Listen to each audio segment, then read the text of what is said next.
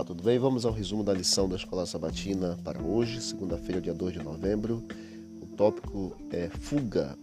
Em Gênesis capítulo 28, do versículo 10 até o versículo 17, nós temos um momento no qual Jacó está fugindo da presença de seu pai, de sua mãe e, acima de tudo, da presença de seu irmão Esaú.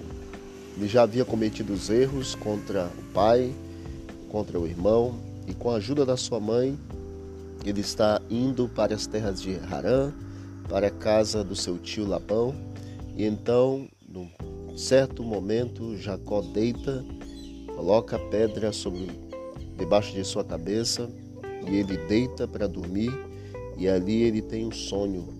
E esse sonho ele vê uma escada que tem o topo no céu e uma parte na terra e anjos descendo e subindo por essa escada. Essa escada, o próprio Senhor Jesus diz na própria história de Gênesis 28, que é o próprio Deus que está presente ali com Jacó. E Deus promete abençoá-lo, promete ajudá-lo se ele fosse fiel ao Senhor. Essa conduta é, de Jacó é então impressionante quando ele faz o acerto com Deus e reconhece os seus erros e parte agora com a presença divina em sua vida. Essa escada, como já mencionei, representa Cristo, o que ligou a terra com o céu, o homem finito com o infinito, Deus na sua misericórdia, na sua graça.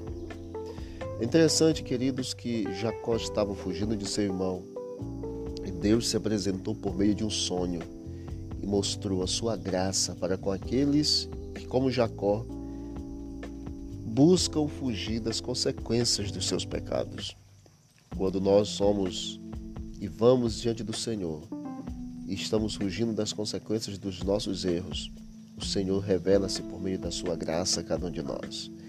Jacó, então, no final do versículo 16, promete lealdade eterna ao Senhor todos nós também, pelo poder de Deus, após reconhecer exatamente a misericórdia, a graça de Deus, possamos também fazer um compromisso eterno de fidelidade ao Senhor. Que Deus nos abençoe. Obrigado, Deus, por esse dia. Obrigado por esse estudo. Nos ajude a recebermos a tua graça cada dia, em nome de Jesus. Amém. Disse Jesus: examinar as Escrituras, porque julgaste nela a vida eterna e são elas mesmas que testificam o canal Bíblia é em Ação nas plataformas de áudio e mais conteúdo para o teu crescimento espiritual. Forte abraço, vamos que vamos para o alto e avante.